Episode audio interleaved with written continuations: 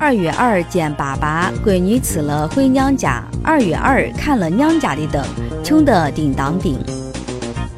大家好，我是特邀主播珊珊。今天这期节目呢，我要为我的家乡阜阳抢头条。喜马拉雅 FM 向全平台主播发起了主播回家召集令，主播做地陪，介绍家乡旅游秘籍。今天呢，我给大家介绍我的家乡阜阳的一种民俗美食。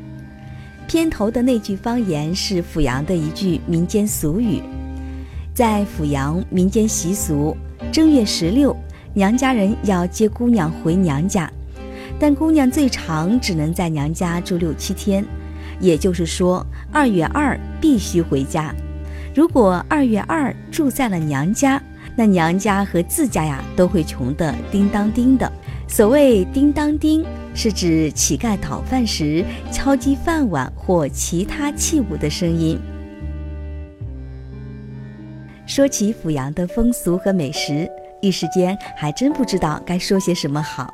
认真的翻了近一年的朋友圈，发现曾经发出的一条有关大雁馍的信息被很多人围观，直到现在还有人问我大雁馍是什么。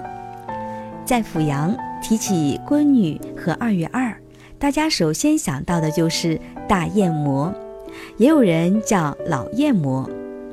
农历二月初二，俗称青龙节，在阜阳呢多称龙抬头节。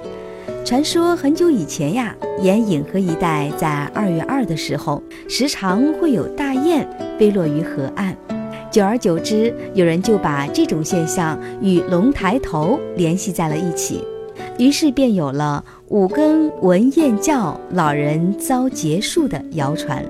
说二月二这一天是老龙王升天的日子，如何才能为老人消灾避祸呢？有人想出了一个主意，那就是把大馍蒸制成燕状，让女儿送给老人。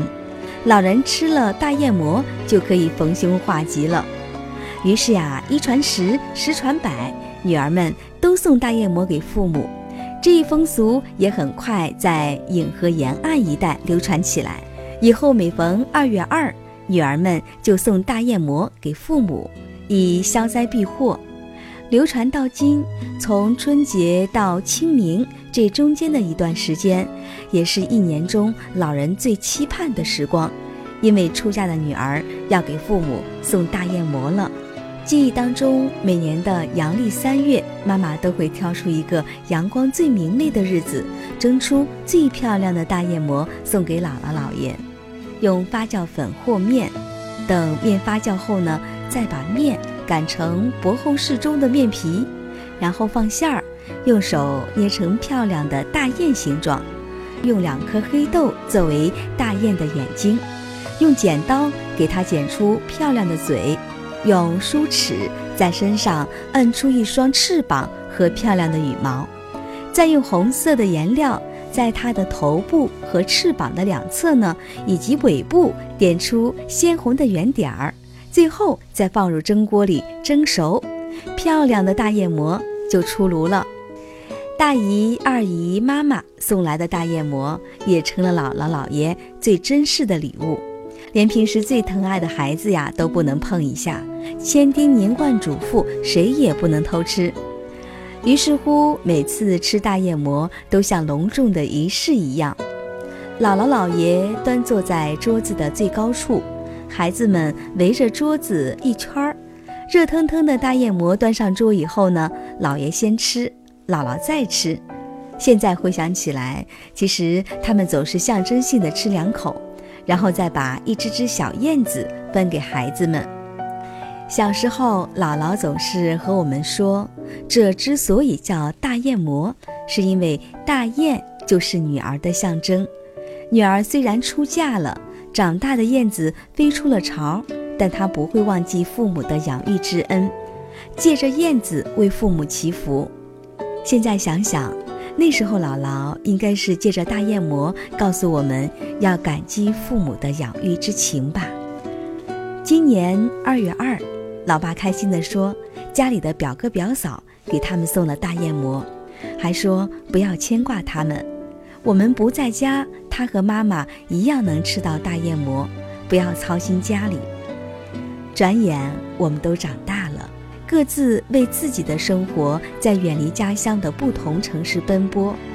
每年陪伴他们的只有过年那短暂的几天。每每想到，心里总是说不出的滋味儿。小燕子长大了，也许将来我也可能远嫁他方。真想让时间走得慢一点，再慢一点，让我多陪陪他们。风俗和美食似乎总是逃不开一个“情”字。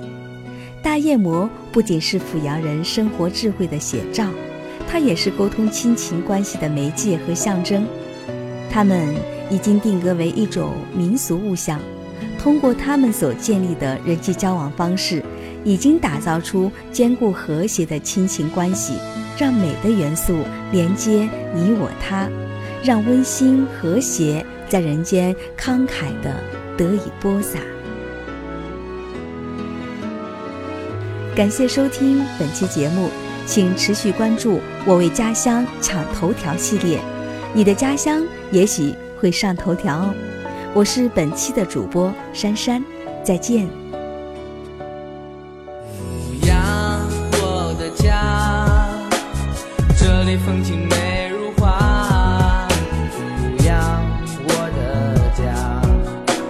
金猫养天下。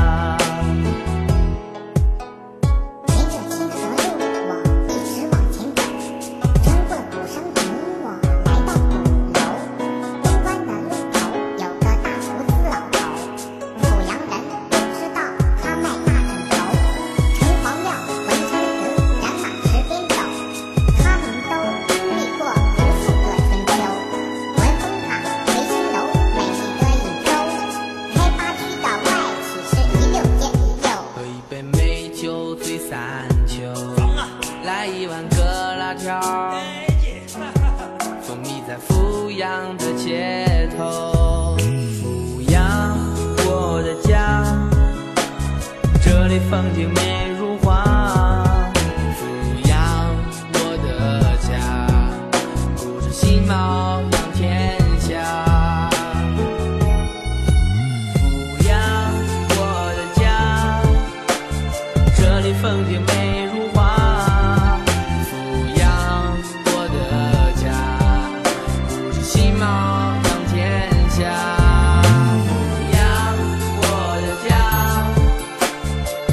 smoking.